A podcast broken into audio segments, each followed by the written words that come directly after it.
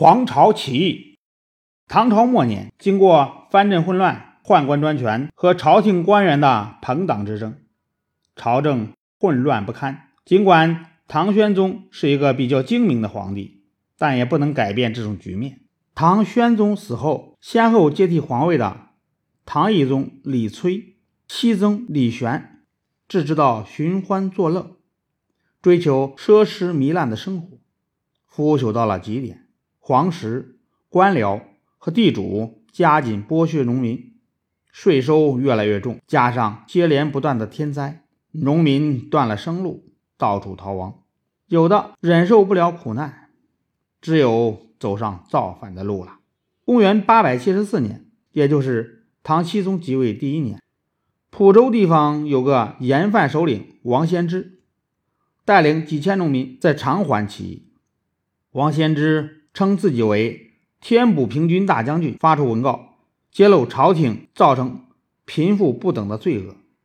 这个号召很快得到了贫苦农民的响应。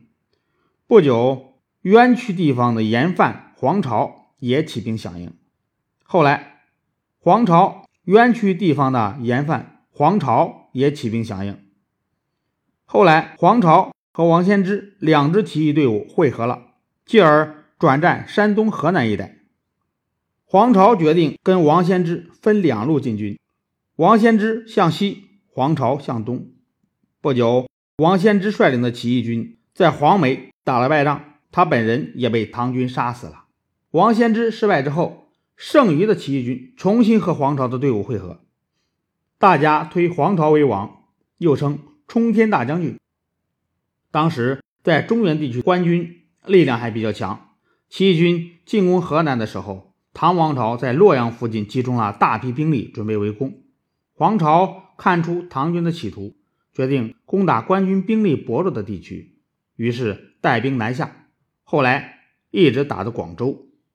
起义军在广州休整后不久，岭南地区发生了瘟疫，黄巢于是决定挥师北上。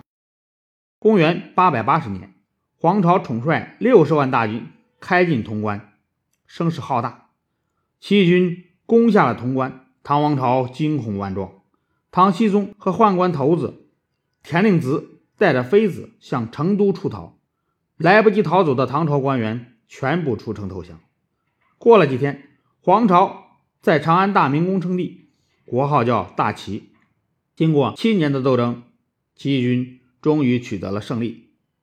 但是黄巢领导的起义军。长期流动作战，攻占过的地方都没有留兵防守。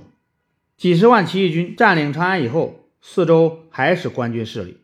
没过多久，唐王朝便调集各路兵马把长安围住，长安里的粮食供应出现了严重的困难。王朝派出大将朱温在同州驻守，在起义军最困难的时候，朱温竟做了可耻的叛徒，投降了唐朝。唐王朝又调来了沙陀贵族。雁门节度使李克用率领四万骑兵向长安进攻，齐军迎战大败而归，最后只好撤出长安。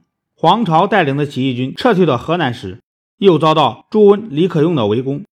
公元八百八十四年，黄巢攻打陈州失利，官军紧紧追赶，最后黄巢在泰山狼虎谷英勇牺牲。